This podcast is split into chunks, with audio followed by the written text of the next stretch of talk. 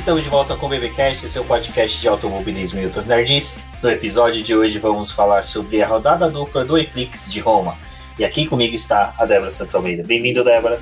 Olá, amigos, sejam bem-vindos a mais este episódio aqui do BPcast. A gente vai falar um pouquinho dessa rodada dupla aí de Roma, que também foi bem movimentada, né? Parecendo um pouco com o primeiro GP lá de Fórmula 1 e que as últimas voltas, olha, tudo pegando fogo. Exatamente. Bom, não foi Nero que botou fogo em Roma, mas colocaram fogo em outra equipe, a Audi e Cynthia Venâncio, o que foi esse final de semana da Audi. Nossa, é, eu, eu acho, eu sempre acho engraçado como a Audi se faz valer daquilo que a gente sempre fala, né? Que se não começa dando tudo errado, não é a Audi. Mas vamos torcer que nesse ano de despedida dela, né, que ela consiga se recuperar bem, né? Porque esse fim de semana teve de tudo teve muita, muita punição, muita bandeira amarela, muita batida, muito acidente, muita reviravolta. Foi trecoso do jeito que a gente gosta. Você tá falando de NASCAR, Cintia? é tipo isso, só não teve gente saindo na mão, né? Ainda, né? Ainda. Ainda. Que o Lucas de graça, olha. Bom, mas pelo menos tivemos um final de semana com, com duas rodadas, né? Com o Empix sendo realizado. E hoje nós vamos falar sobre isso, mas lembrando vocês das, dos recadinhos da paróquia, e é até interessante a gente falar de paróquia em Roma, lembrando vocês do nossa campanha de financiamento coletivo e contínuo do Apoie-se, onde você pode se tornar um membro acionista, apoiador do Boletim do Paddock e auxiliar no desenvolvimento e crescimento do site. E vocês também podem participar lá do nosso canal do YouTube, fazendo a sua inscrição, se tornando membro e auxiliando também, porque é uma forma de apoiar o nosso trabalho lá pelo conteúdo que a gente também disponibiliza para vocês lá pelo YouTube.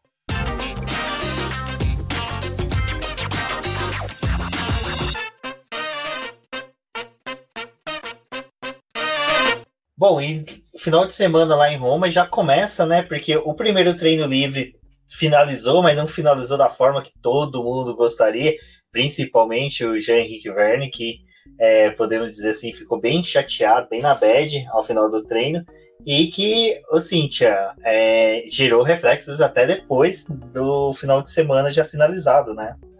Não, exatamente. Lá no TL1, assim, tava indo tudo bem, até acabar e não acabou porque teve aquele acidente lá do, do Turvey com o Jake Dennis, com o Verne, e o Turvey disse que, tipo, a sinalização ficou meio confusa e tal, e aí ele saiu levando todo mundo, né? Acabou provocando um mega acidente. É, e, enfim, o Verne. É o Big One eu, da NASCAR. É, foi o Big One. o, o, o Werner, ele saiu do carro, a gente estava até conversando aqui antes da gravação, que eu achei que ele estava passando mal, sabe? Porque ele saiu do carro de um jeito, ele encostou lá na mureta, ele se abaixou e botou a mão na cabeça. Eu falei, gente, pronto, o cara tá tendo um troço lá, porque é por causa dessa batida, né? E eu não sei se ele tava só fervendo de raiva ou se ele tava realmente tendo um, um faniquito, né? Mas, assim, foi uma pena, né, o que aconteceu. Assim como eu falei, o Turbo, ele falou que se, sabe, a sinalização não ficou clara para ele, mas como o próprio Bungie e o Mitch Evans falaram depois lá da coletiva, é, é comum que, que, tipo, sabe, todo mundo treina largada. E o local desse treino, ele é combinado com o pessoal antes da, do, assim, antes do fim de semana começar, né? Antes das atividades começarem. Então foi um vacilo do Turvey, é tanto que, assim, a punição dele foi só um, um, um aviso verbal. É, e, tipo, ele largou do pit lane na corrida. Assim, ele não. Ele nem, sabe, foi punido com, com perda de posição, essas coisas, né? Assim, ele só, só disseram pra ele: olha, cara, isso não se faz. Aí ele tá bom não vou mais fazer, desculpa. E ele também ganhou seis pontinhos lá na super licença dele, então isso é uma punição bem, bem grave, né? É, e aí, assim, que faz totalmente sentido, né? Porque, ao contrário do acidente que não fez sentido nenhum, né? Da, da postura dele depois que o treino acabou. Mas, assim, muito, muito sem noção. É difícil realmente acreditar que um acidente desse tipo aconteceu, né? Porque é muito surreal mesmo. É engraçado, né? Porque simplesmente na transmissão, de repente, do nada, até o Kleber que estava fazendo a transmissão pela TV Cultura falou: olha, aconteceu um acidente ali, ninguém sabe por quê. que eu acho que era um momento que até o pessoal já estava desligando câmera, recolhendo as coisas, indo tomar um café, porque já tinha acabado o treino. De repente você vê o carro do Verne com a traseira quebrada, a BMW do Jack Dennis toda torta, e você vê o carro do Oliver Turner lá todo destruído. De repente você fala, cara, o que, que aconteceu? E foi, assim, monumental a cagada. Eu realmente eu acho que não teria dado só uma reprimenda, não. Eu teria feito um corredor holandês assim, colocado ele para passar e todo mundo ficar apontando para ele dando risada da cara dele. Porque, cara, foi um acidente assim, muito. Infelizmente, é muito parecido com aquele que o Hamilton fez em 2007 no GP do Canadá, em que ele fica olhando pro volante e de repente, na hora que olha, opa, tem um carro aqui na minha frente, deixa eu frear. Mas é. O ruim que editou, né? O final de semana para alguns pilotos, como dele mesmo, que perdeu o treino livre seguinte, que não foi realizado, e ainda perdeu o treino classificatório. Mas eu acho que assim, é, a perda maior que a gente tem numa circunstância dessa é que foi uma das coisas que eu e a Cintia estava até conversando antes de começar a gravar. O fim de semana da Fórmula E, como todo mundo deve já saber ou tá mais acostumado, é tudo muito apertado. Então a diferença de uma sessão para outra é geralmente de uma hora só. Assim, acaba uma coisa, se comparados uma hora e já voltam os carros para a pista. Então não tem muito tempo para poder ter acidente. E se você tem acidente, seu fim de semana fica comprometido. Você corre o risco. É, uma das coisas que a gente estava conversando antes de gravar, né? Eu e a Cintia, que a gente estava falando que o fim de semana da Fórmula E é muito apertado. Então, a, a diferença geralmente de uma sessão para outra, para vocês que talvez já estão acostumados em acompanhar a categoria ou quem ainda não, é, geralmente a gente tem o shakedown na sexta-feira, quando tem etapa, rodadas duplas, e as coisas acontecem tudo no sábado e no domingo, tudo de uma vez, assim, diferença de uma hora de uma sessão para outra. Então não tem muita brecha para você errar ou ter algum problema no carro que é um problema que acabe é, necessitando de uma reconstrução. A gente viu no caso deles, né, que eles tiveram que desmontar o, o carro, principalmente o Oliver Turvey e o Jack Dennis, eles tiveram que passar por uma reconstrução muito maior do carro. E aí eles não, já iam ter dificuldade para poder participar do segundo treino livre. Acho que a sorte deles, de toda a equipe, de pelo menos perder o segundo treino livre, é porque todo mundo ficou disponível para poder arrumar esses carros e ver o que, que dava para poder fazer. A gente teve ali a situação no segundo treino livre que foi é, a zebra que se soltou e aí eles foram resolver essa questão, paralisaram a sessão. Como era um caso que ia levar mais de 20 minutos e justamente tem uma hora só, é 30 minutos de treino, mais uma hora praticamente para o início da classificação, eles decidiram cancelar esse segundo treino livre e as equipes puderam ficar mais concentradas nos carros. Então, assim, é, foi um amadorismo que aconteceu ali algumas coisas na Fórmula E às vezes acabam sendo assim, é, também dos pilotos que falaram um pouco sobre isso. É, teve a mudança do traçado, então talvez fosse melhor ter pensado em um outro lugar para poder colocar essa zona para eles fazerem o treinamento da largada e não aonde foi realizado. Ali também eu vi um, um, alguns jornalistas comentando no Twitter que era um ponto cego da pista onde aconteceu a batida, então também é, teve a culpa, mas daquela coisa, né? Ai, às vezes a pessoa é, esquece porque ali é um ponto cego e acabou atrapalhando.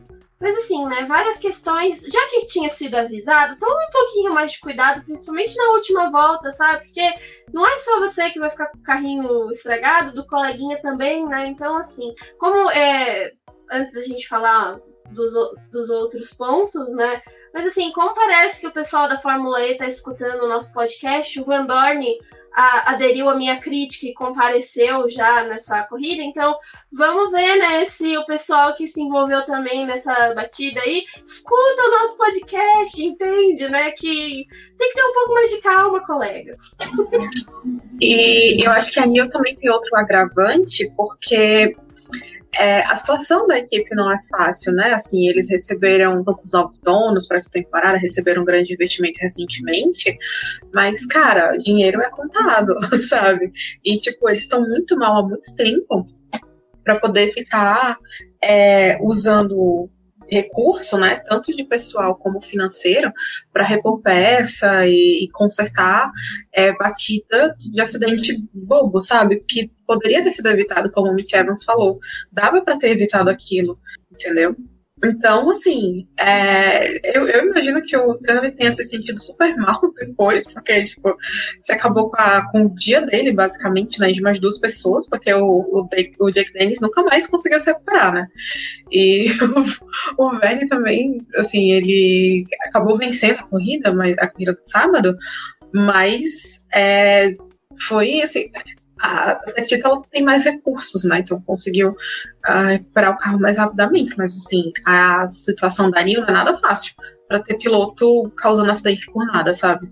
Não, e eu acho que na situação do Verne o negócio até é um pouco mais complicado, né? Porque eles, nessa corrida, eles trouxeram o powertrain novo para poder utilizar nessa rodada. Então, acho que eles estavam com aquela expectativa de conseguir os melhores resultados, de talvez estar com o carro mais redondinho para poder enfrentar a etapa porque tava com equipamento melhor, aí vem uma batida e, tipo, aquilo pode custar o fim de semana, assim, o carro pode ficar desalinhado, eles podem perder é, coisas que uma, uma, avaliação, né, correta só seria dado dentro da fábrica, eles não vão conseguir fazer isso ali nos boxes. Então, de certa forma, foi até sorte do Verne ter ganhado no sábado depois desse incidente, porque ele poderia realmente ter tido todo o fim de semana dele comprometido, né? Ou pelo menos o sábado.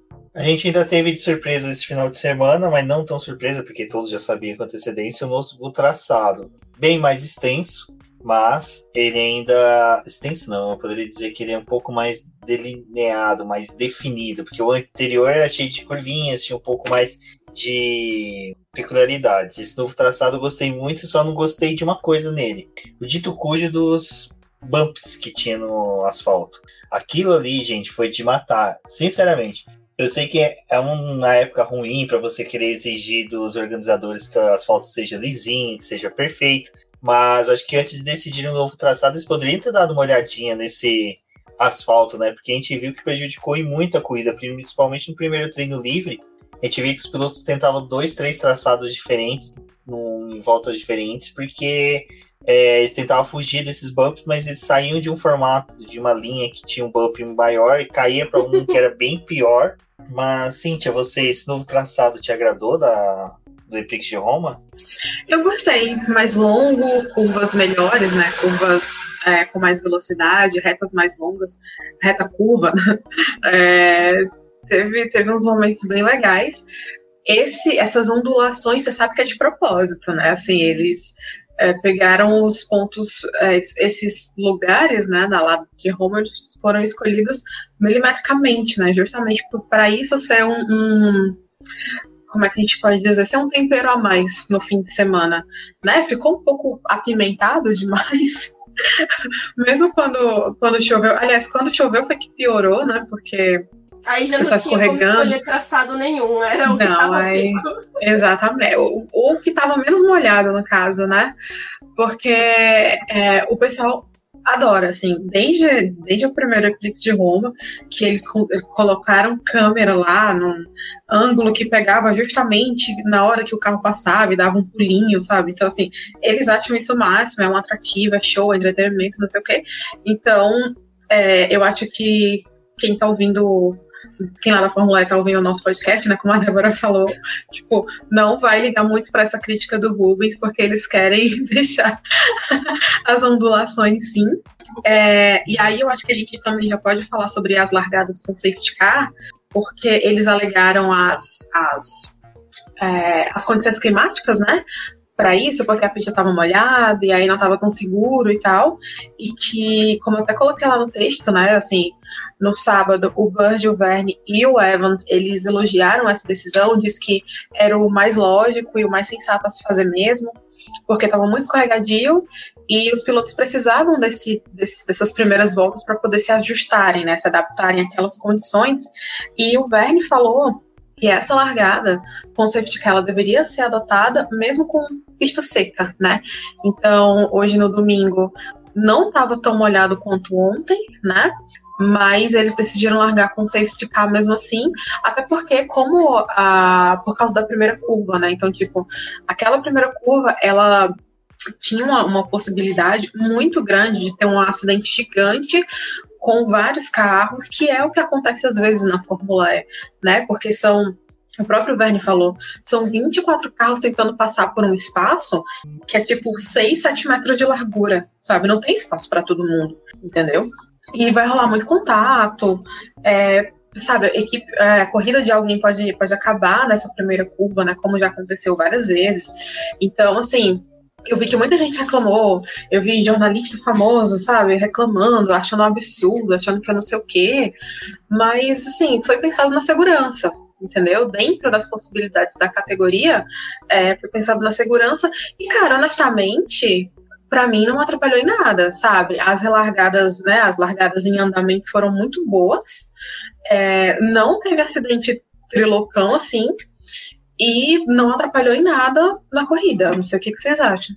É, acho que sobre o novo traçado, eu, eu gostei, assim, é, parece que deu um pouco mais de possibilidade de ultrapassagem para o pessoal realmente aproveitar um pouco mais.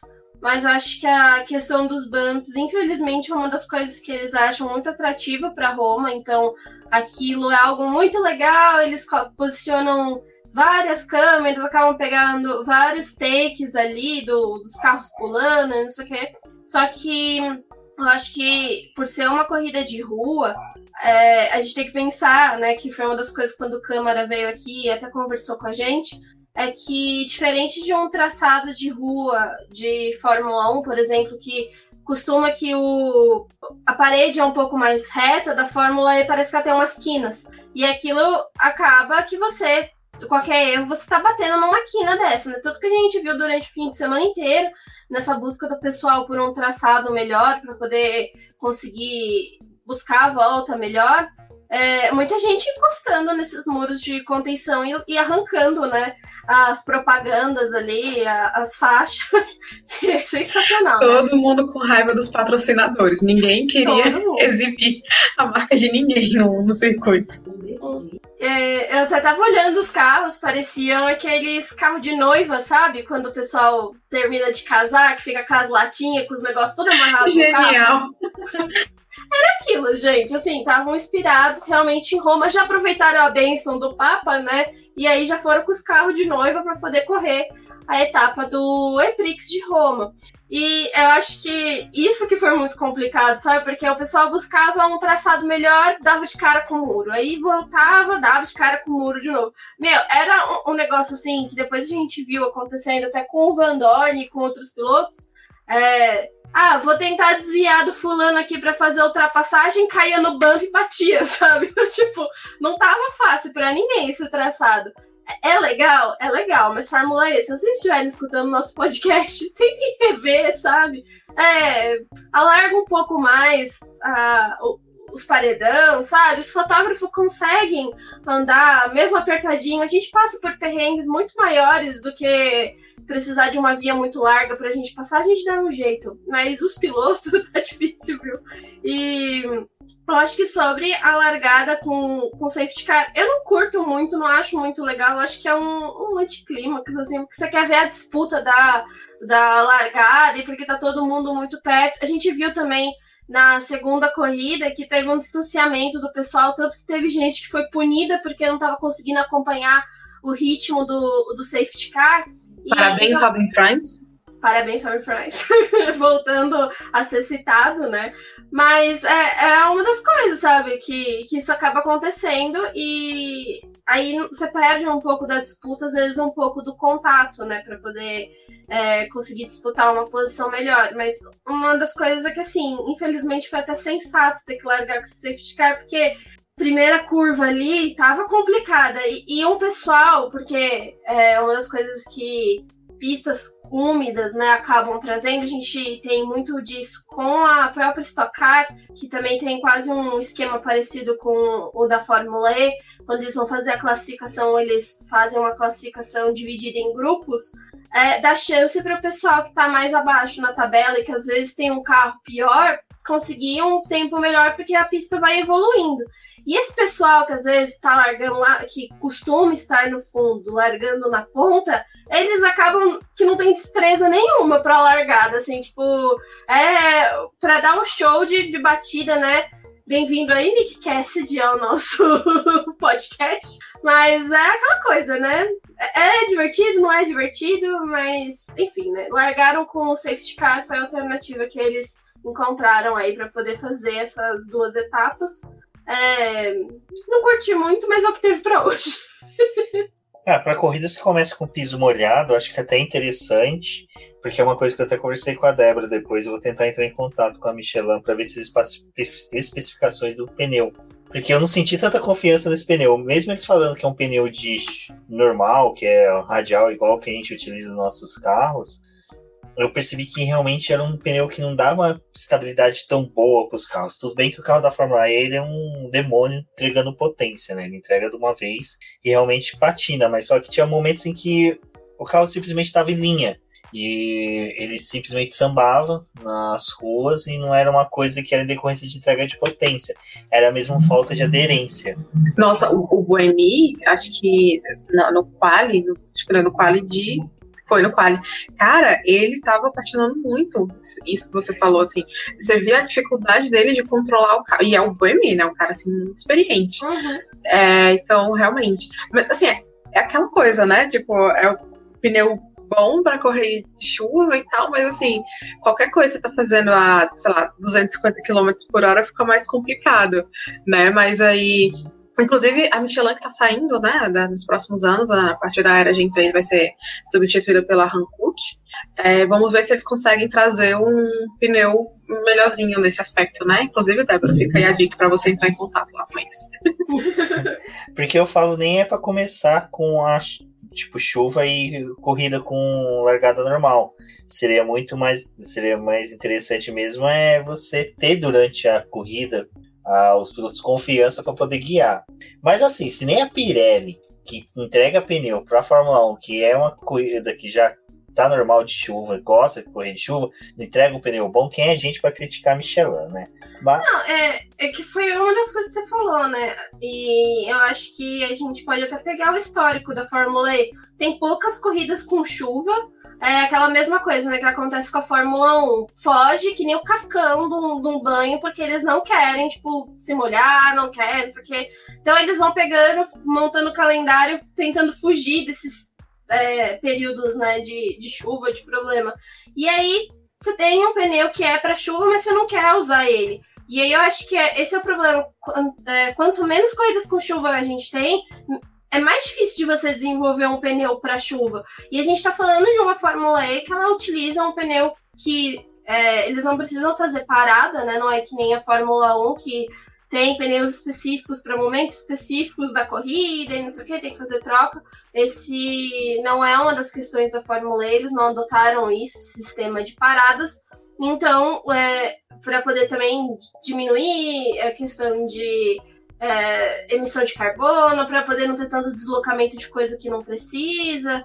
É, tem tudo isso, né? Acaba entrando por ser uma categoria sustentável. E aí eles adotaram esse pneu de perfil mais baixo, mas também é um pneu que é considerado um pneu para rua, por conta das características que ele tem.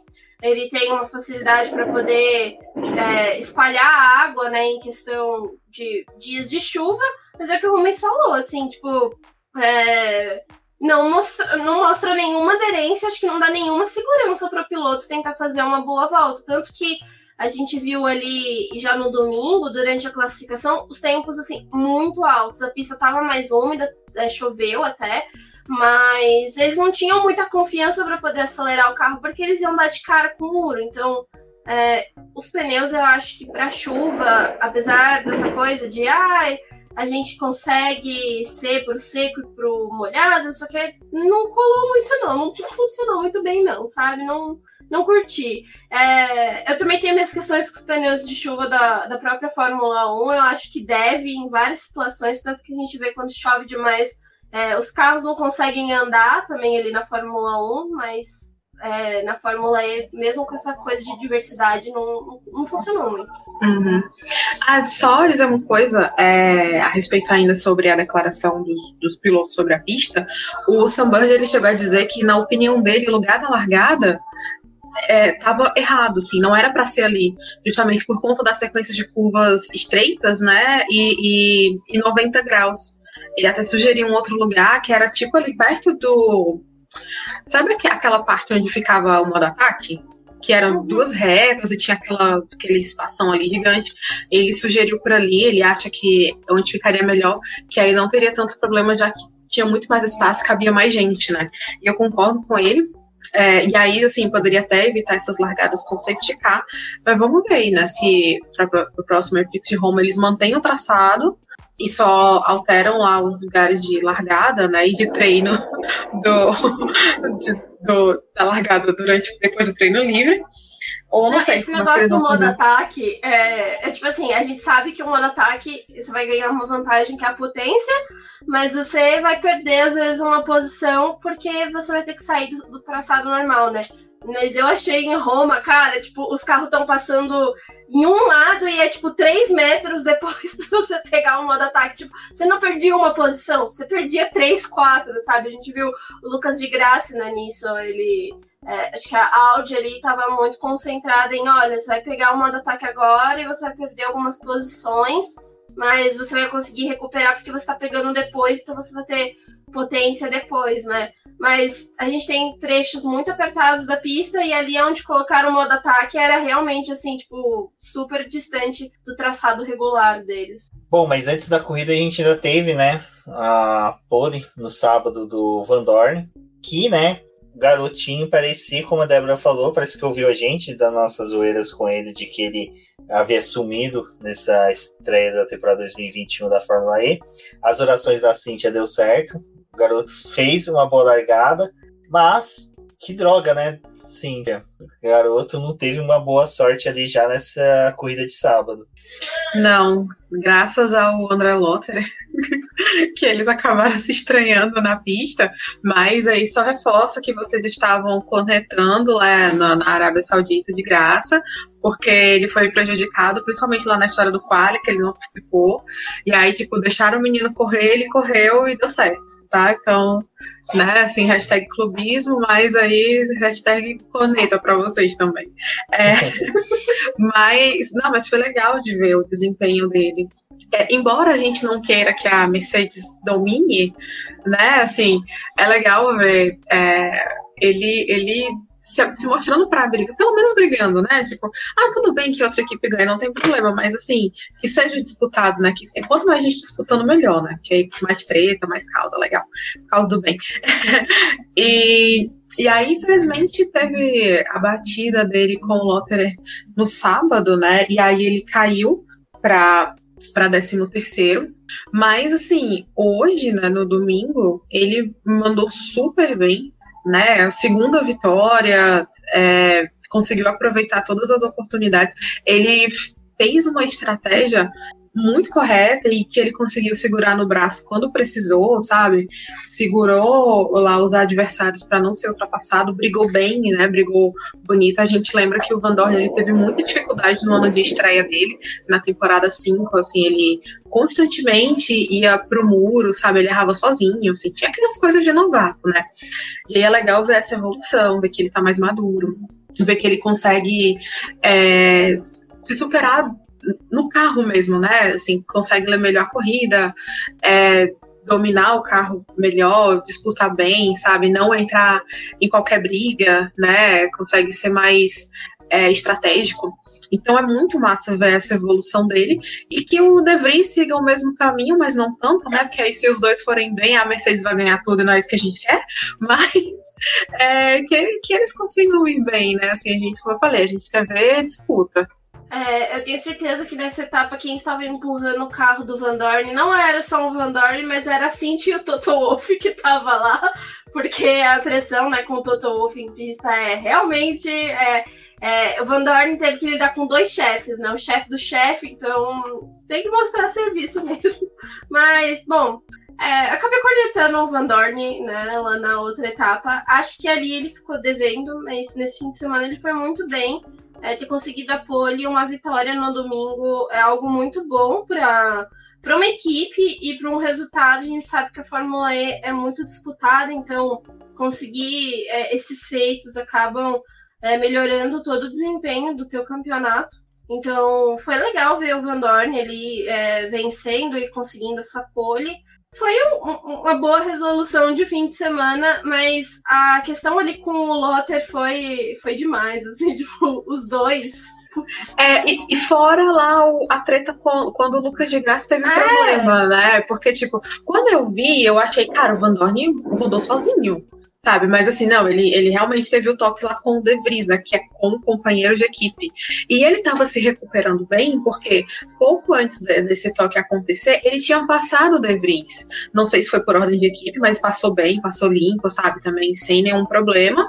E aí, assim, teve um negócio do Lucas e ele se lascou no muro. Eu falei, cara, mas você tava indo bem. Eu não tava nem elogiando. É, era só tipo uma leitura, assim, porque tava todo é. mundo passando pelo Lucas de Graça, tinha perdido a potência, e era aquela coisa, tipo, esperar ultrapassar, porque o de graça era um piloto que tava fora da corrida, sabe? Tipo, não era uma questão Isso. mais para ele. E, e fora aí, do traçado, ele... né? O uhum. Lucas, ele tinha saído do traçado que todo mundo tava fazendo. E a gente levando em consideração que o trecho que aconteceu a garoteada ali do, do Van Dorn foi. Era um trecho que tinha muito bump, que os carros realmente estavam sendo jogados, tipo, eles passavam e a traseira do carro era completamente jogada. Era tipo, acho que só prestar atenção. Cara, eu tô aqui num lugar que não é favorável para mim poder fazer isso, eu posso esperar, porque o, o de Graça tá me dando a, a posição, sabe? E aí ele vai e bate. Então, tipo, a, ali também foi um ponto que eu falei, putz, cara, tipo, o Van Dorn de novo. de novo, Van Dorn. Mas tudo bem, né? Van Dorn é, está escutando muitos podcast, resolveu fazer eu ficar quietinho no domingo e ganhar corrida. Não, o desempenho do Van Dorn nesse final de semana, acho que mesmo com o incidente de sábado, mostra que ele, quando quer acertar a mão, assim, no ponto de correr bem, de ter um bom desempenho, ele se torna imbatível. Eu achei, eu acho que a Zica mudou de lado dos boxes da Mercedes, porque esse final foi final de semana do Nick De Vries, né? Ele ficou totalmente apagado, entrou líder do campeonato, saiu com o mesmo número de pontos, não teve um ganho de ponto. E agora o Van Dorn já alcançou ele, né? Então é engraçado como aquela coisa que a gente fala que a Fórmula E é extremamente competitiva. Não dá para você afirmar que o cara vai disputar o título só porque ele já saiu líder numa etapa, porque simplesmente na etapa seguinte ele pode não estar mais disputando. E é uma coisa que eu tava comentando com a Débora, que é a questão do Lucas de Graça, né? Que o cara sai novamente zerado. Ele sabe? A etapa anterior, salvo engano, acho que chegou a fazer só seis pontos ou dois, não me recordo agora a pontuação dele. Seis. Seis, né? Seis. Uhum. É, ele tá numa situação bem ruim e, como a Cintia falou, torcer para que a Audi acerte a mão. Mas... Eu posso só falar um negócio do, do Lucas? É, foi o, o Pedro Carvalho, né, que a gente tava, conver, tava conversando no Twitter, né? E ele, ai. É, mas a situação aqui do, do, Lucas de Graça na corrida de sábado, ele ainda pode conseguir um pódio, né? Eu falei, ah, não sei, né? Tá todo mundo muito apertado. Eu acho que fui eu que ziquei o, o Lucas de Graça, que eu ah, não sei, não sei se ele vai terminar no pódio. Tipo, eu não sei, sei se a Audi precisa. Eu não sei se a Audi precisa de gente pra zicar, porque às vezes eu acho que é, é, é como o Rubens diz, né? Ela se auto-zica-se a si mesmo. né? Se auto-obliga é... a si mesmo. Né? Exatamente. É muita força de vontade pra não terminar uma corrida. E aí o Pedro falou, aí depois, cinco segundos depois, tipo, o Lucas é, sem potência nenhuma. Eu falei, ai, gente. Eu fui falar que o Lucas não ia estar no pódio, mano. Por que que eu fiz isso?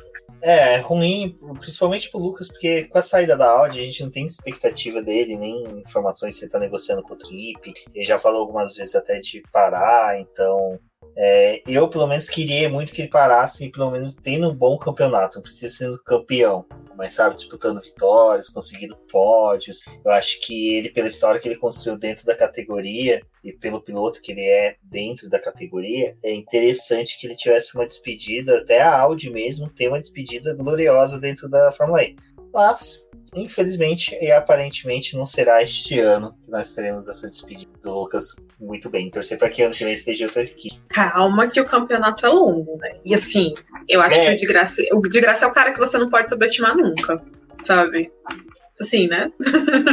e assim, e ele já falou que ele já recebeu propostas, né? Boa. De outras equipes Só que ele disse que ele sim, está avaliando, mas ele só vai continuar se ele tiver chance de disputar campeonato onde ele for, né? Tipo, ou seja, sei lá, se, se a Dragon quiser, ele não vai, sabe?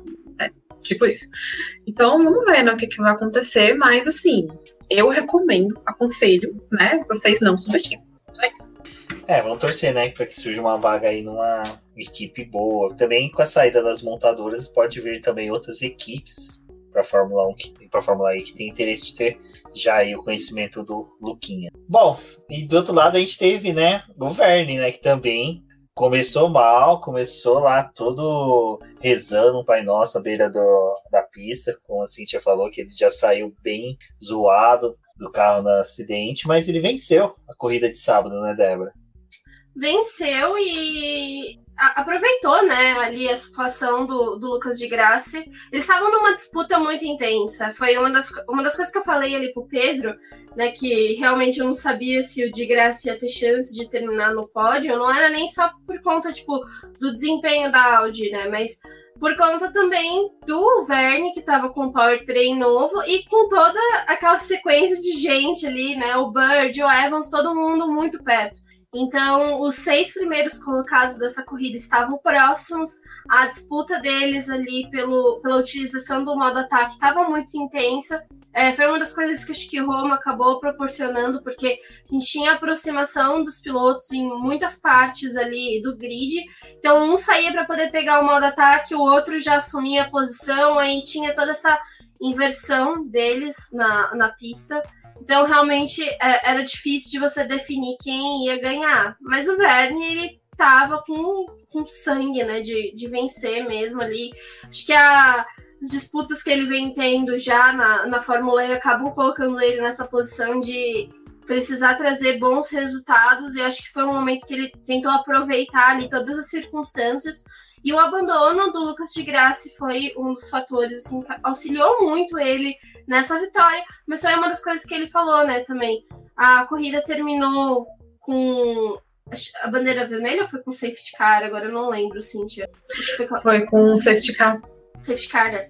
Uhum. E foi uma das coisas que ele falou. Na outra corrida, ele perdeu por conta do safety car, e aí agora ele teve a chance, né, de vencer com o safety car. Então, é, essa construção também para ele foi bem interessante, é, porque na outra prova ele não conseguiu pegar o modo ataque, então nessa ele estava super ligeiro, vou pegar o modo ataque, já vou me resolver com isso daqui.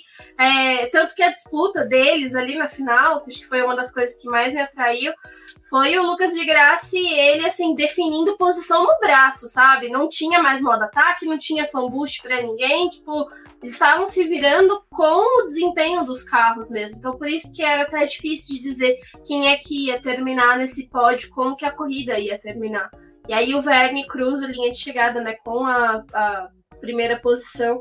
Então foi um, uma construção assim de problema no carro, aquela batida, aí conseguiu ir bem, aí vai, vai bem na corrida. Acho que foi, foi um, uma resolução de sábado para ele, pelo menos bem legal.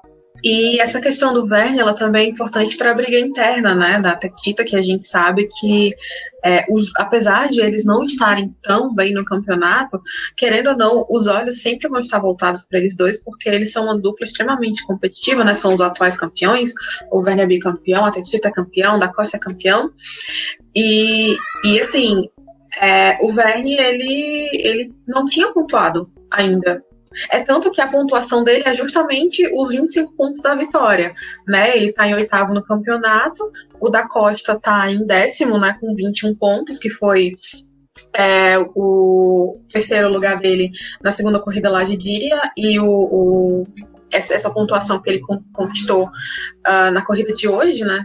É, Hoje não. Hoje ele abandonou com o pneu fraco. Mas, enfim, ele conquistou lá seis pontinhos, então tá com 21 pontos. E assim, é, é, essa briga interna, ela pode repercutir muito nos outros pilotos e no campeonato como um todo, né? Então a gente tem que ficar de olho uh, nessa briga, embora no momento eu acho que vocês concordam comigo que os protagonistas desse início de campeonato é a Jaguar e a Mercedes. Uhum. Jaguar é uma grata surpresa, né? Porque a gente sempre torceu bastante aí por ela, porque veio, parecia que ia ser um demônio comparado com as outras equipes, mas nunca se mostrou tão forte como está nesse começo de campeonato. A Mercedes era para estar tá melhor se não fossem os incidentes, mas a disputa entre essas duas com certeza vai ser bem acirrada durante o ano. É, eu também concordo, acho que foi uma, uma surpresa a gente ter ali na, no sábado, né? É, a, a, performance dele. Sábado não, né? É no sábado. A performance deles, dos dois carros é, e dos dois pilotos indo muito bem. Então a conquista de pontos deles foi bem legal e eles Agora vão para a próxima etapa em Valência, liderando o campeonato. Na Sunbird é o líder com 43 pontos e o Mitch Evans com 39. Então eles conseguiram virar ali o, o jogo né, do, do campeonato. Mercedes também está muito bem ainda. O Van Dorn em quarto lugar com 33 pontos e o Nick De Vries em quinto com 32. A diferença deles é só de um ponto. Hum. Então é, é um, um bom começo, né? É, eu esqueci de um ponto de melhor volta do Van Dorn. Isso. É, deixa eu só corrigir a informação que eu falei do da Costa. O abandono dele foi no sábado mesmo, ele teve o pneu furado. No domingo ele chegou em sétimo. Aí ele ganhou seis pontos.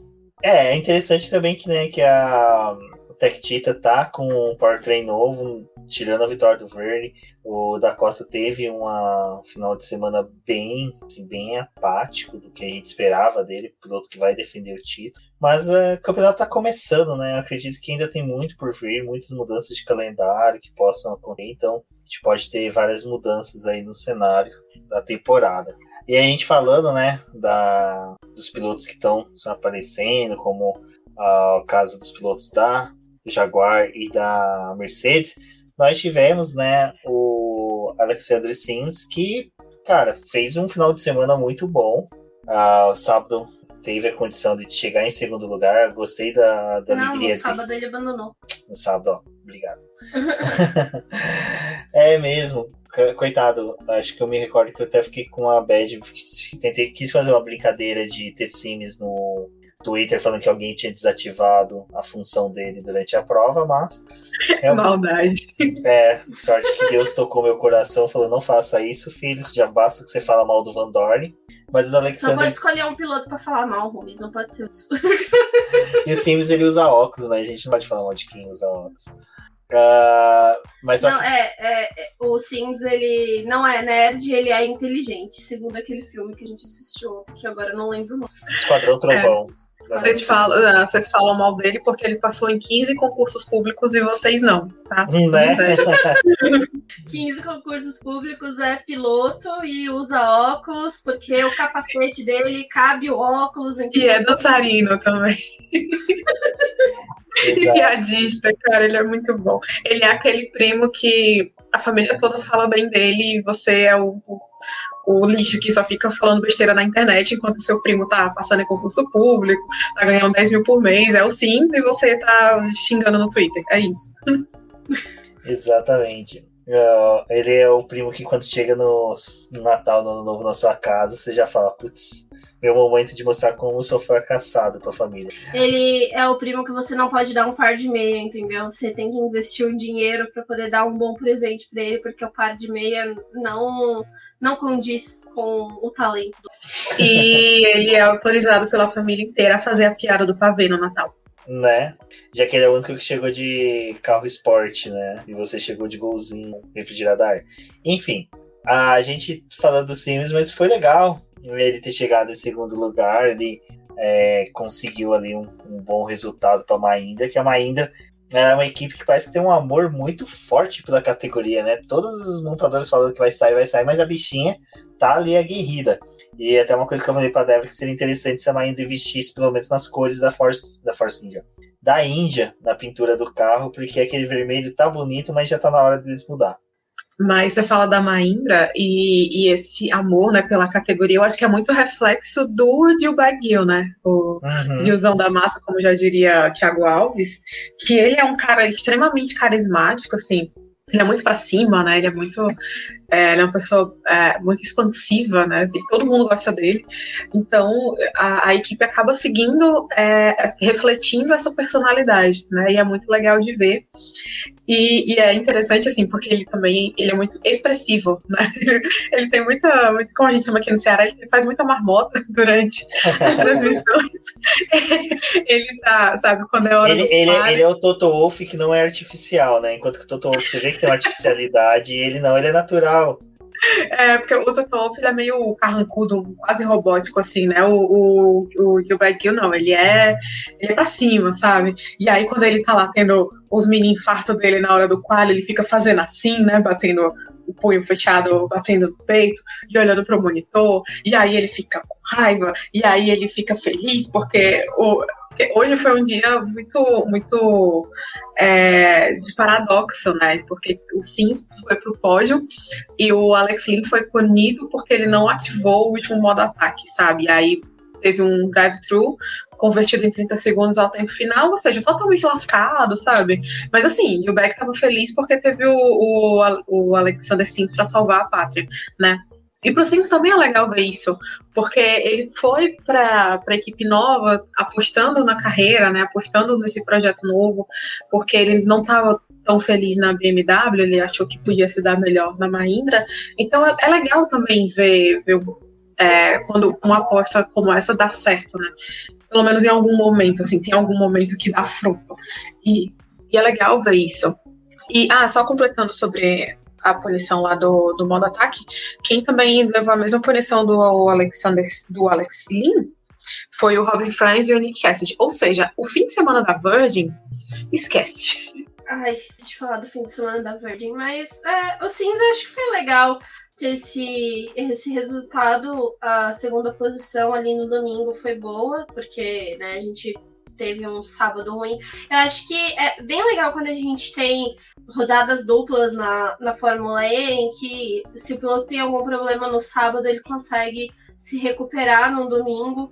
E porque acho que você já acaba tendo uma leitura diferente, você já tá, tipo, já sabe o que fazer na pista, tipo, você sabe que você teve um erro, um problema ali, então você. É, essa coisa da Fórmula E ser muito competitiva é realmente.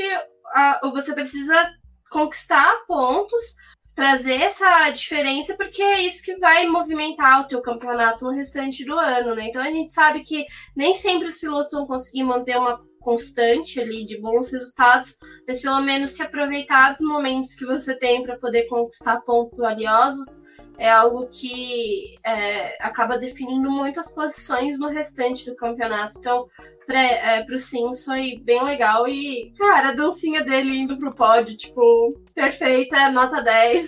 Sensacional, é, sensacional. Sensacional, um piloto completo. Então, gostei demais desse resultado dele. Bom, e falando em resultado de pilotos que conseguiram feito, mas não fizeram bem feito na largada, né, temos o Gostei Nick dessa frase, hein, Rubens? É, porque o, o Nick ali, cara, eu, eu, fiquei feliz na hora que ele fez a pole. Eu falei, caraca, que bacana, né? Primeira pole dele e tal, numa condições tão adversas. Aí na largada, né, toca flautinha, musiquinha lá do Titanic, porque não foi bacana. E eu vi muita gente falando, nossa, eu perdi a largada. Na hora que eu olho, o cara já tá lá em último. O que que aconteceu? O que aconteceu é que ele nasceu, né? Sabe, ele escorreu na, na baba do Kiwi. Tadinho.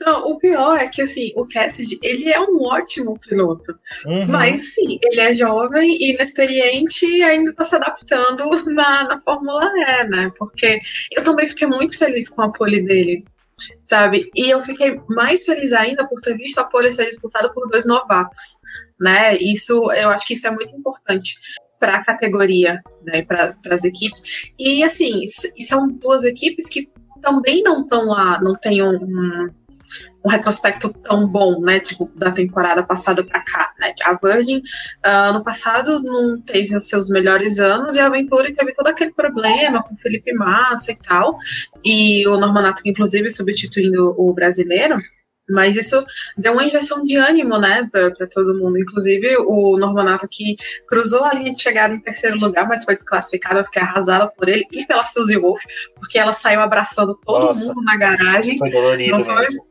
Foi, foi, ele foi punido assim muito severamente, porque foi Gente, realmente é, sabe outro momento que tocou a é. musiquinha da flautinha? É. Foi a comemoração do pódio. Aí eles estão aqui fazendo entrevista com os pilotos, a Suzy no telão, super comemorando, e aí depois. E mostrando Pascal Verlaine. Cara, que, que, que, foi muito teste isso. A gente tá rindo com respeito, Suzy. Mas, nossa, muito bem lembrado, Débora, é verdade. Não, e foi um negócio tão bizarro que, tipo, o próprio Verlaine, ele parecia não estar tá acreditando no que estava acontecendo. Porque ele não parecia estar tá feliz, sabe? Eu vi a, a entrevista pós-corrida e ele tava falando, ele tava quase na vibe do Kimi Raikkonen, sabe? Tem aquela, não gosta de errar pode assim, sabe? Tipo, é, é, na pista Exato, e aí eu, ele tava muito, muito Kimi Raikkonen, assim, muito, sabe, ah, é, eu acho muito, muito afim, falando baixo, sabe? Eu acho que esse pódio foi, foi, tipo assim, era melhor ter colocado o Cassidy, ele recebia o troféu, estourava o champanhe, aí depois a Fórmula E, ah, Pois bem, vamos punir ele aqui, porque aí eu evitava o constrangimento, sabe, do coitado do Verlaine, porque ele não tava feliz. Cara, olha, Bruna, Bruna Rodrigues, se você estiver escutando este podcast, porque a gente sabe que você torce pro Pascal, é, Cara, foi bom ter perdido, tá bom? E, Esse resultado. E até interessante que eu rodei agora no Instagram, apareceu justamente o vídeo da rodada do Cassidy.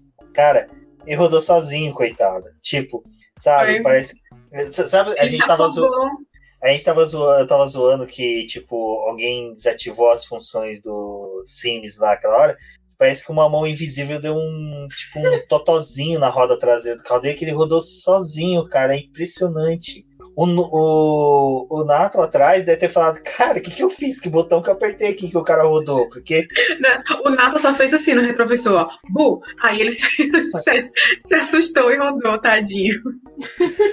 Mas é que a Cintia falou, é, é piloto estreante, vai aprender. Outros pilotos também tiveram fases ruins, mas é, é interessante que ele mostrou muita velocidade numa pista que não que a gente estava comentando agora há pouco.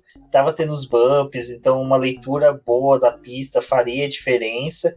E ele conseguiu uma pole assim que, cara, merece todos os louvores. Acho que a equipe deve ficar feliz com ele, ele deve ficar feliz. O que aconteceu na corrida foi uma fatalidade, foi uma coisa muito triste, mas é aquela coisa, né? Vida que segue, vamos para a próxima etapa. É, é coisa que acontece realmente com o novato, né? E, cara, é, é a mesma coisa de, assim, além de ser novato, era uma circunstância ali na pista que não era favorável para absolutamente ninguém, né? Tava, a pista tava úmida, você encontrar o ponto para poder frear é muito mais complicado. Aí eu acho que ele, tipo, ah, vou frear um pouco mais à frente, talvez seja melhor. Perdeu já o ponto de freada e ali já não tinha mais o que fazer, né? Acabou é, sendo prejudicado, mas isso é uma coisa que o piloto só acaba aprendendo é, guiando mais e não é coisa que você aprende simulador, assim, tipo, infelizmente é você ter o contato com o carro na pista mesmo e ver esse tipo de é, viver, né, esse tipo de circunstância, porque do contrário você não vai aprender e, e acho que piloto, aquela coisa, né? Pilotos que não estão tão acostumados a largar na frente, a ter é saber que você que vai ditar o ritmo da corrida e não é quem tá atrás de você, porque você estando liderando, é você que dita o ritmo da corrida, tipo, é você que vai influenciar o restante do pelotão. Então ele tinha muito mais controle, mas é, por não ter esse domínio, você acaba se perdendo. Tipo, aí você sente que o piloto tá atrás de você é, tem mais condição, você apavora e, e, roda, né? E aí acontece tudo o que aconteceu. Então, realmente, assim, é, foi triste de ver, mas rolou, né? Exato. Bom, e agora, né, a gente falando aqui, pessoal percebeu que a gente pulou um piloto que a gente gosta muito. Não falamos dele, porque o final de semana do Serginho Sete Câmara, olha, meu Deus do céu. Eu acho que ele. É sério, gente. A gente tem que começar, já que a gente fala que gosta de fazer corrente de oração, a gente tem que começar a fazer corrente de oração para São Jorge para ver se ele resolve o dragão, que é o carro dele. Para ver se São Jorge ajuda, porque olha, não tá dando. Aquele carro ali, ele não é zicado. Ele é a própria zica personalizada no carro. Porque o que o carro tem de bonito, Nossa. ele tem de ruim, sabe? Olha, é complicado esse fim de semana do Sérgio, né? Acho que a gente tem que que falassem é, Roma. Eu, eu não sei se foi tudo isso, mas eu acho que tem um pouco de relação e, e, foi uma das coisas que também aconteceu ali, né, durante a primeira corrida. Os bumps acabaram, acabaram influenciando no carro do Sérgio ter a pane, e aí ele, eles tiveram um pico de energia, o carro dele parou. Aí ele retornou para a corrida, foi punido com drive-thru. Tipo, uma das punições mais pesadas que tem numa corrida é o drive-thru. E aí, né, aconteceu todo esse problema. Aí a gente vai para a classificação no domingo. Ele tava assim, vindo numa volta muito boa, com chance de passar e disputar a Super Pole era importante porque o carro da Dragon no fim de semana, assim, ele teve momentos em que ele estava entre os 10, conseguiu uma quarta posição, mas a gente sabia que em treino livre aquilo não era algo palpável, porque a, a pista, a situação climática estava mudando muito rápido. Então, para qualquer piloto, liderar ou qualquer outra coisa assim não era algo muito palpável. Para Dragon, então, assim, não era palpável mesmo, porque eles não iam trazer o powertrain para essa etapa, só devem apresentar ele em Mônaco. Eles já estavam vivendo um déficit para o restante do pelotão. Então, assim, já era um fim de semana que não ia ser bom para Dragon.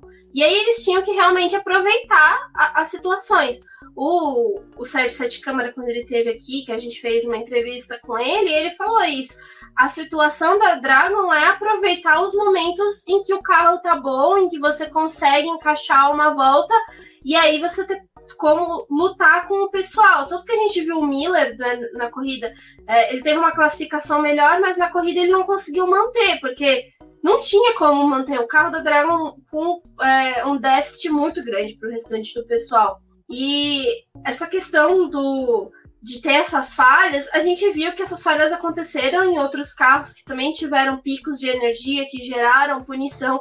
Mas assim, da Dragon foi um negócio muito marcado, porque o, o final de semana deles foi pautado por isso, sabe? Tipo, ele teve o problema é, na primeira corrida, depois na classificação do domingo. A, a sorte do Câmara, infelizmente ele não pontuou, e é um grid muito apertado, porque 24 carros, só 10 levam pontos, ele terminou na 12 posição no domingo. A sorte dele foi porque um monte de gente abandonou, teve punição para poder cumprir pós-corrida e ele conseguiu terminar numa 12 posição. Mas a realidade dele, se isso não tivesse acontecido, era para terminar em 19, sabe? Tipo, não, não ia ter uma posição melhor. É, tanto que durante a corrida, é, no domingo, ele ficou a mais de 7 segundos separado do piloto que estava na frente dele. Então, tipo, só juntou mesmo quando teve a entrada do, do safety car, que aí juntou todo o grid. Olha, a Dragon, é, olha, é difícil, viu? Sem comentários. Sem de comentários. Mas isso, isso é realmente muito verdade, muito sério, né? Eu até tava é, anotando aqui todas as punições, pelo menos as mais relevantes durante o fim de semana, e, cara, o Sete Câmara, ele foi punido por esse negócio do pico de energia três vezes. Cara, três vezes o mesmo problema. E o Miller foi punido uma vez, né? No, os dois foram punidos no sábado lá com drive-thru. O Sete Câmara ainda teve um problema de excesso de velocidade na bandeira amarela do sábado. E é muito assim: ele, ele, teve esse problema, ele não ganhou vantagem, ele corrigiu a velocidade e mesmo assim ainda foi punido com um acréscimo de 5 segundos. Né? Então, mesmo quando ele ainda resolve o negócio, ele ainda recebe punição. É, e aí, na, no treino livre 3, ele também passou por esse problema, mas ele não foi punido com, com posição nem nada, foi só multa, né? Que aí outros pilotos que também passaram por essa situação durante os treinos livres também foram punidos com multa só, só com um dinheirinho. Mas assim, é, fora o que aconteceu no quali, né? Que tipo, ele não conseguiu marcar a volta porque o carro parou. O carro parou de funcionar. E eu acho que isso também reflete muito o desempenho deles na corrida, porque eles acabam tendo que economizar, sabe? Não força tanto, não, não acaba não sendo tão agressivo, acaba é, não indo no limite, porque sabe que se ele andar, sei lá, dois passinhos a mais do que o, o necessário, o recomendável, sei lá, ele vai ter a corrida totalmente prejudicada, né? E os dois carros, da... inclusive uma das coisas que acho que vale a pena até complementar o que você está falando, Cíntia, a Sônia Cury, que é também nossa colunista, que ela estava acompanhando a etapa pelo Twitter, ela estava escutando os rádios do Câmara. Sim. E o Câmara estava é, em constante comunicação com o engenheiro dele. É uma das práticas que eles estão tendo, porque ele ainda está aprendendo, então ele precisa de um pouco de auxílio. Mas nesse fim de semana aconteceu meio que o contrário, né? Não era só o auxílio, tipo, ele tinha que auxiliar a equipe do carro, porque os picos de energia acabaram desconfigurando o carro, então tipo, ele tinha que ir passando toda a configuração do carro pro pessoal. Então, assim, a gente tá falando de um piloto que é estreante, que teve um bom início, mas ali na Arábia Saudita foi uma circunstância completamente diferente. A Dragon acabou até surpreendendo, porque é, conseguiu ser superior a carros que já tinham apresentado o powertrain. E aí, né, nesse fim de semana, já tinha esse problema de que eles tinham um déficit. Aí teve, teve esses problemas de pico de energia. Um piloto estreante tendo que lidar com todas aquelas funções do carro, avisando a equipe, tipo, de tudo que tá se passando no carro para eles terem um controle da energia e de como que o carro tava funcionando então, assim. É, é foi um combo de desastre para pra Dragon. Total. Total. E sobre o Powertrain, o Sete Câmara até falou, né, lá no podcast, no, na ponta dos dedos que eu participei, que ele falou assim: ah, o Powertrain, ele não é tão melhor, ele não é tão mais rápido. Ele é melhor, mas não é, tipo, absurdo, sabe? Não é uma um divisor de águas, entendeu? Mas, cara, se ele aguentar o tranco um pouquinho melhor, a ponto de não dar pico de energia, porque passa em, sei lá, dois buraquinhos de rua, já é uma vitória gigante, né? Assim, então, vamos torcer para isso, isso acontecer, porque você ser punido três vezes por um problema que, assim, não, não deveria existir, destrói o seu, o seu fim de semana, é, querendo ou não, acaba abalando também o psicológico, vai. Se bem que assim, se a gente conseguir falar com ele daqui para Valência, ele vai dizer, não, tava tudo bem, o carro tava ótimo, não sei o quê. Aí quando ele achava que o carro tava ótimo, não, tava uma desgraça. que nem da outra vez, né? Assim. É, acho que eu nunca mais vou falar do sete câmara do mesmo jeito. Acho que tudo invertido agora. mas, mas assim, é um problema é, é, sério, é realmente muito sério, e que a gente espera que esse novo powertrain é, resolva, né? Então, tipo, daqui a duas semanas, sei lá, a rodada dupla de Valência, e depois mais duas semanas tem a corrida de Mônaco, que é quando deve estrear o powertrain novo, tanto da Dragon quanto da Nissan, né? E aí na, na Dragon a gente fica nessa expectativa é, se eles vão resolver esse problema.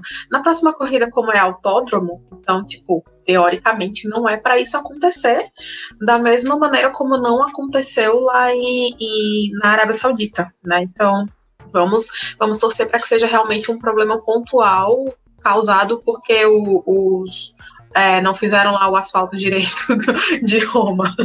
Não fizeram um recapeamento legal. Não foi a galera da Turquia lá que fez a, o recapeamento de Roma. Contaram que a Dragon ia correr né, em Roma e aí eles não se preocuparam muito ali com, com os bumps.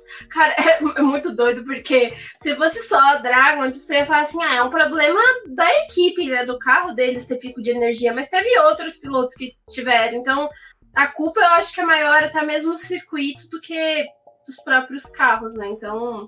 E, e assim, é, a Fórmula E tem muito esse problema. Não problema, né? Mas é uma questão do, do gerenciamento da energia. Tipo, eles não podem passar um pouquinho que realmente é punido. Então, tipo, o pico de energia pode ter sido pouquíssimo, mas se passou, é punido. Então, é uma punição que é muito severa, porque eles entendem que, de, de alguma forma, pelo pico de energia, eles tiveram um ganho na pista, né? Porque o carro é. A, a, é a energia é o principal do, do que move ele, né? Então, ter um pico de energia é considerado que ele vai ter uma potência extra que não deveria ser é, disponibilizado naquele momento, né? E aí a punição realmente é severa, mas, assim, acaba prejudicando ainda mais. E colocou o Sete Câmara numa posição de disputar fim de grid, sabe? E, e, nem chance de disputar esse fim de grid, porque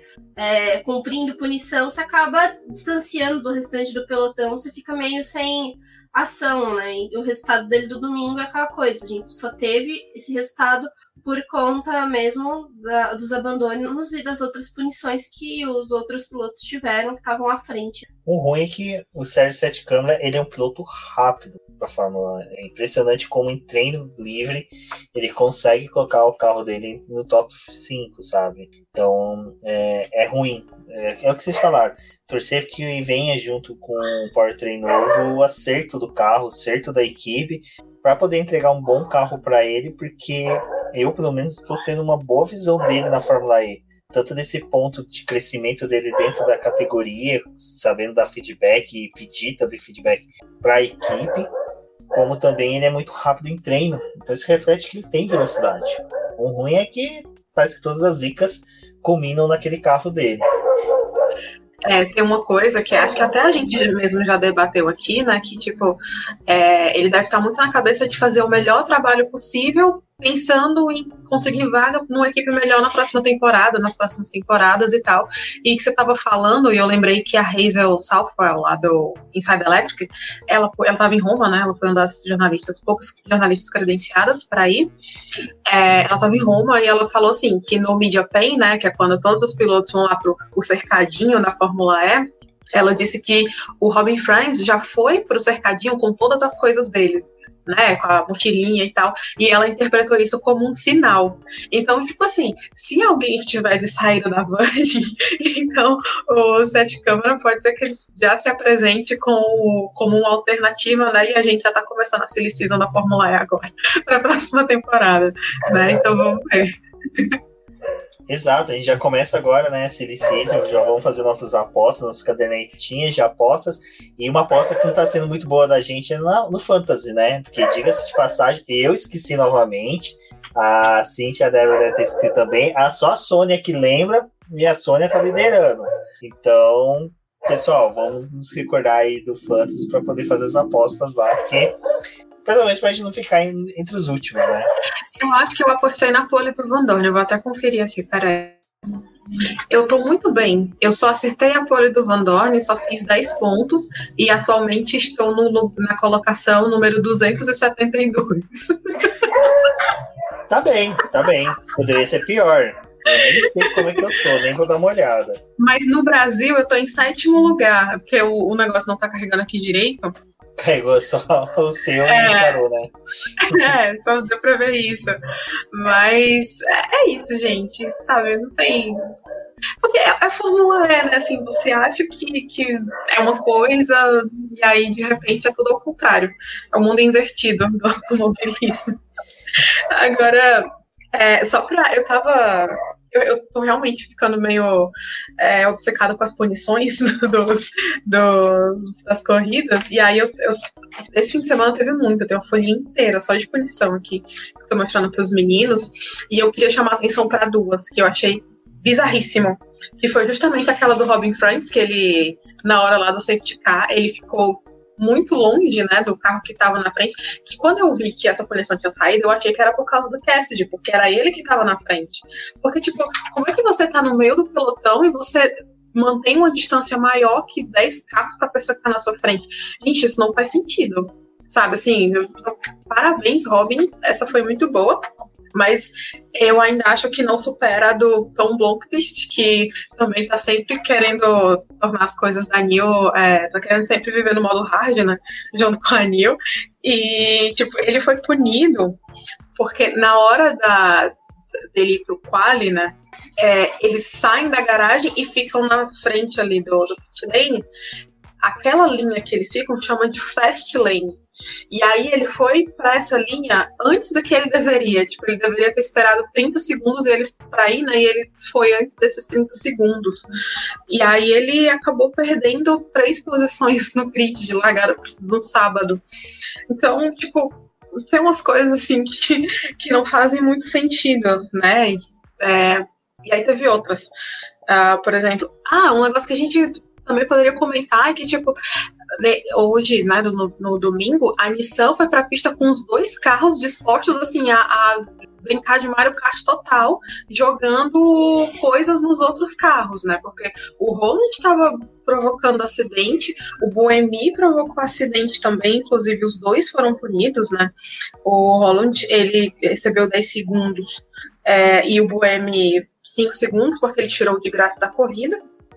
E, cara, hoje eles estavam, eu até coloquei que eles estavam é, pilotando rolo compressor, porque eles estavam realmente dispostos a, tipo, sair passando por cima de quem fosse. Uma das coisas que a gente estava conversando aqui durante a corrida é, cara, o Boemi, ele é um piloto rápido, mas ele é um piloto super desastrado, assim, porque ele consegue fazer umas coisas que você, é, é tipo assim, aconteceu um problema na Fórmula E, cadê o Boemi? Porque o Boemi, ele sempre tá envolvido, sabe? O nome do Boemi, o, o pessoal ali do, do controle, né, dos comissários, é, já o nome do, do ele já tá lá, entendeu? Assim, independente do que vai acontecer na pista, o nome do BMI já é marcado como um piloto que é, eles já vão procurar as imagens, eles já levantam as imagens do Buemi, porque o Buemi é um desastre, velho. Você sabe, você sabe aquele meme da, que a Marge chama o, o Bart quando acontece alguma coisa? Chama Bart, o que foi? Não, força do hábito.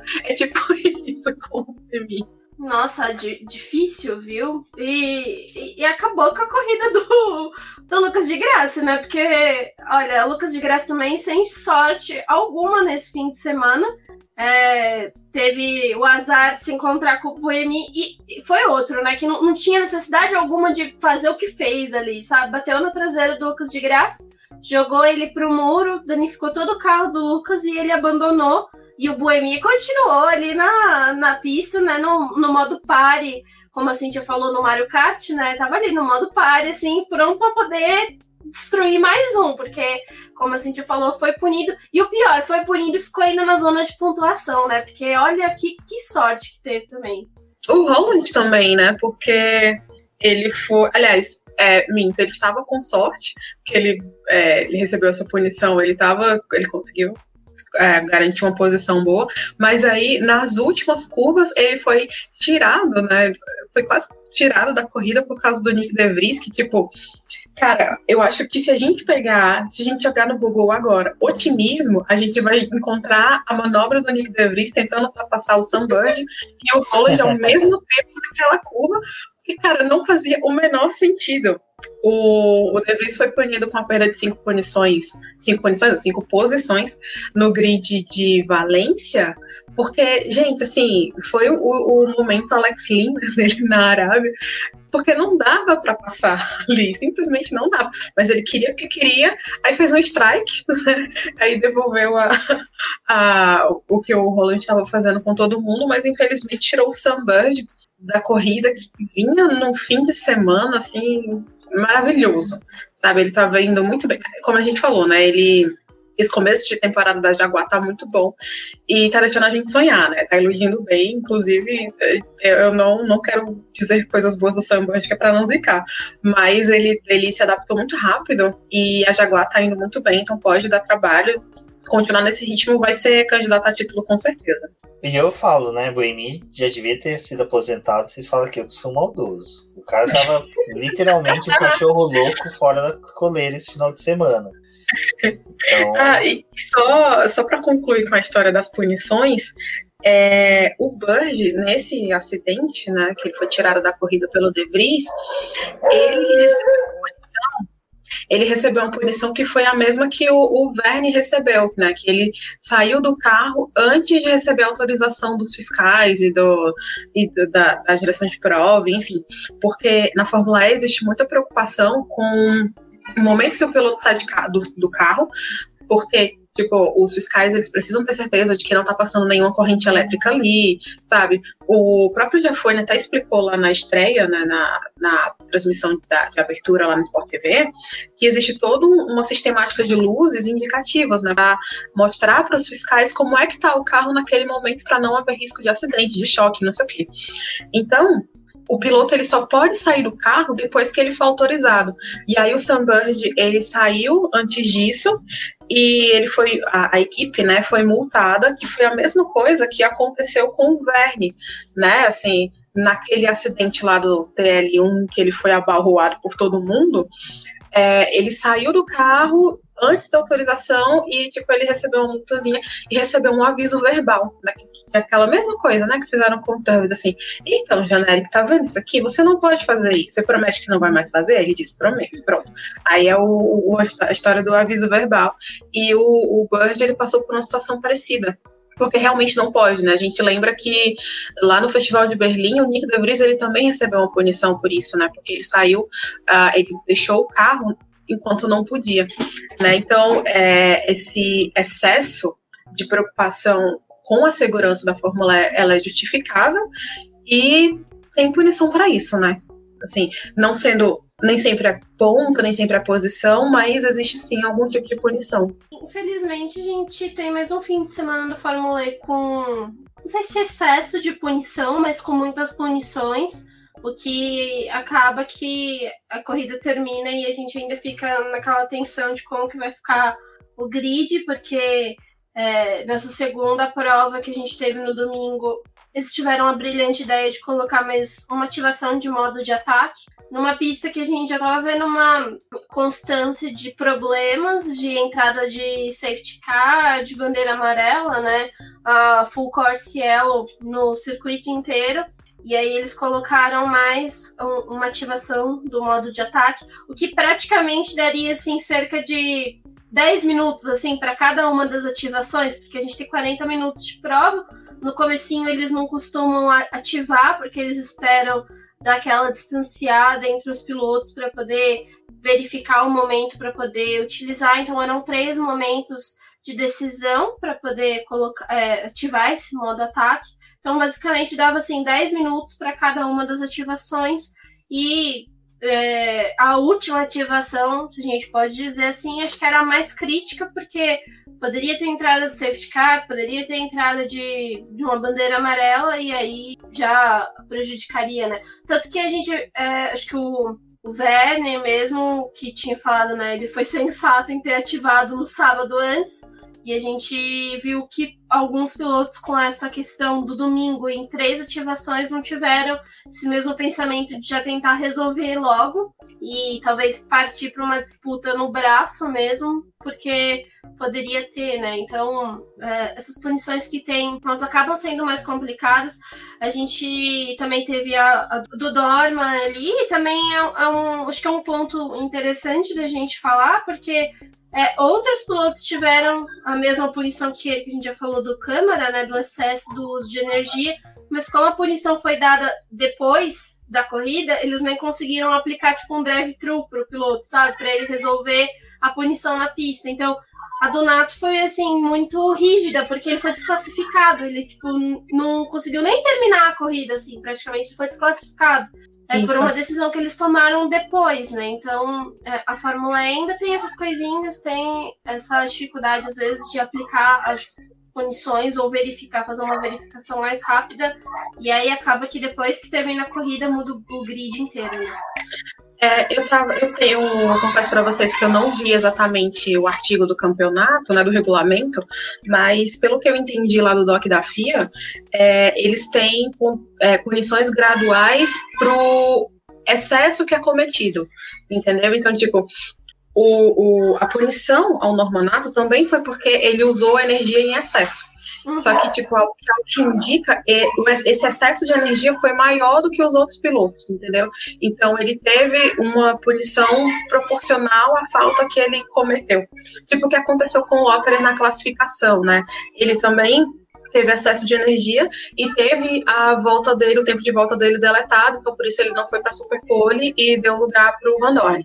Né? Então, é, eu vou, eu prometo que eu vou dar uma olhada nisso com carinho, e aí no próximo podcast a gente fala disso, que é para é, tirar essa dúvida. Mas, pelo que eu entendi, é nesse sentido aí. Bom, o bacana desse, desses dois EPRIX que a gente viu que a Fórmula E consegue fazer duas corridas muito boas no final de semana. Só temos que torcer, né, para que os pilotos tenham consciência e não destruam os carros já no treino livre, depois também não tenham um boemi da vida destruindo a corrida dos outros. Para isso, vamos ficar ligados aí que agora a próxima corrida, salvo engano, é Valência, né, Cíntia? A próxima etapa. Isso, então... rodada dupla em autódromo é uma coisa que eu acho que todo mundo queria ver esses carros correndo mesmo para valer em autódromo, né? Porque eles já fazem a pré-temporada, mas pré-temporada é teste, né? Não é corrida. E a gente queria ver corrida. Exato, então já fiquem ligados aí no Boletim do Paddock, nos nossos canais de podcast e YouTube para poder acompanhar qualquer novidade, qualquer notícia boa que tiver, vamos noticiar para vocês sim. E fale pra gente, comente aí no post da publicação nas redes sociais o que, que você achou da corrida, o que, que você sentiu, qual é essa torcida, quem devemos zicar dessa vez, já que Van Dorn conseguiu se subtrair da nossa zicagem e agora temos que focar em outro piloto podemos analisar pilotos que estão com vagas que seriam boas para o Lucas de Graça, né? Então vamos começar a pensar aí talvez no Tony Félix da Costa, seria uma boa opção. Brincadeira, porque nem a Tech Tita tá entregando tão bem. Bom, mas antes de finalizarmos, né, vamos cada um aqui indicar o seu piloto do dia, aquele piloto que se destacou no sábado e no domingo. Vamos começar pela Cíntia. Cíntia, qual foi o piloto, os pilotos, né, do final de semana para você? Bom, para mim no sábado foi o Sunbird e hoje domingo foi o Van Dorn. E aí eu acho que não. Eu, eu não consigo ver outros nomes, tá? Então, desculpa aí quem desculpa. Olha, eu não, não tinha pensado no sábado. O meu pensamento foi mais é, do fim de semana, no modo geral. Eu acho que para mim foi o Sims, por ele não ter ido bem no sábado, por ter abandonado, né, não ter completado a corrida. E aí no domingo ele conseguiu terminar no pódio, na segunda posição, então eu acho que foi uma, como eu falei, né? Acho que foi bem grato é, essa conquista dele no, no domingo. Mas se fosse para poder falar de algum piloto no sábado, eu acho que o próprio é, Eric Verne, que também teve problema ali da batida do carro, conseguiram recuperar e ele teve como disputar ali com o Lucas de Graça, saiu com uma vitória, então acho que esses são os meus destaques do fim de semana da Fórmula E. Bom, no sábado eu ficarei com o Sims, eu achei bem legal mesmo a corrida dele, dele como eu falei, torci pra caramba pra ele, achei ele um piloto simpático, legal. No domingo acho que o Nato fez uma boa corrida, apesar da punição, apesar da falha ali, mas eu eu busco entender o porquê que aconteceu aquilo. Acho que a necessidade dele de entregar um resultado fez com que ele talvez extravasasse o uso da energia, mas o, a corrida dele em si eu acho que foi muito boa. Acho que tirando essa pequena mácula que tem na, no domingo, acho que dá para colocar ele como um bom estreante para a temporada. Então, acho que tem boas expectativas aí para ele para o ano, né? Um piloto que pode entregar bastante. E você também, ouvinte, pode falar para a gente nas redes sociais, no post dessa publicação, qual foi o piloto seu, qual o piloto que você viu que se destacou no final de semana, nos dois dias, né? Na corrida do sábado, na corrida do domingo. Fale para a gente aí também onde você ouviu e acompanhou a corrida, se assistiu lá pela TV Cultura, pelos links que a gente disponibilizou durante a transmissão na internet, lá com o nosso querido Kleber, que esteve aqui da live nossa passada. Se você não assistiu, vai lá no canal do YouTube, assiste a live nossa de quinta-feira, que conversamos com ele, ele falou bastante da história dele e também conversou um pouco sobre Fórmula E. Se você assistiu pela TV Cultura, desculpa, pela Sport TV, com Bruno Fonseca, com Rafael Lopes, também que Rafael Lopes que passou aqui para conversar com a gente da Extreme E, mas também falou um pouquinho aí sobre Fórmula E, então é interessante a gente saber por onde você está assistindo para a gente identificar a preferência do público e também sempre pedindo para que vocês incentivem, tweetando com as hashtags de cada emissora para poder incentivar elas a melhorar e expandir mais a programação delas. Minecraft. Bom, eu sou o BGP Neto, eu fico por aqui. Um forte abraço a todos e até a próxima. Deus. Pode, pode ir, Cintia, porque o cachorro voltou lá. Bom, é, obrigada a todo mundo que ouviu esse podcast até aqui. Continue acompanhando os conteúdos que a gente está produzindo aqui no Boletim do Paddock. Daqui a duas semanas, né? Daqui a duas finais de semana tem a rodada dupla de Valência. Então você volta aqui para acompanhar e comentar e cornetar e torcer e vibrar com a gente. É, segue a gente nas redes sociais. O meu Instagram e meu Twitter é Cindy_BX, Cindy com Y. E é isso, a gente se vê na hashtag FE no BP. Beijo e até a próxima. Tchau, tchau. Pessoal, obrigado por escutarem o podcast até aqui. Conversem com a gente nas redes sociais. O Boletim do Paddock está disponível nas suas redes sociais como Boletim do Paddock, no Twitter como arroba diz no boletim que. Eu sou a Débora Almeida, no Twitter como Flowers e até a próxima. Iha.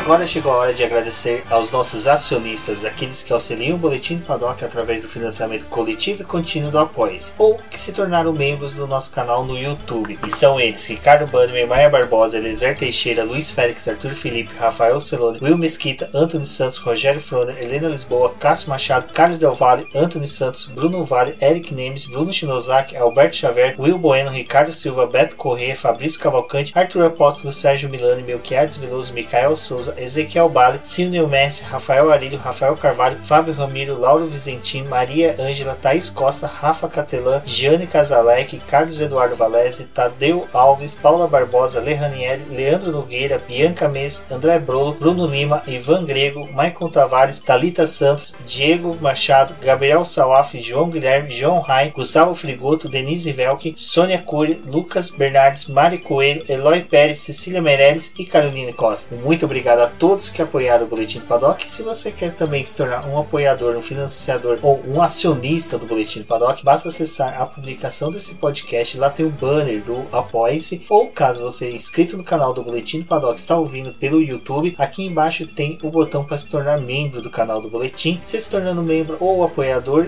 denominaremos você como um acionista, aquela pessoa que auxilia o Boletim do Paddock e terá vantagens e benefícios, e além de auxiliar um projeto que está crescendo cada vez mais junto com o automobilismo nacional. Bom, eu sou o Rubem GP Neto, agradeço mais uma vez você por ter ouvido o nosso podcast e também por nos auxiliar. Se seu nome consta aqui, saiba que você serei eternamente grato por todo o auxílio que você está dando para nós. Um forte abraço e até a próxima. Isso é tudo, bebê, bebê, bebê, pessoal.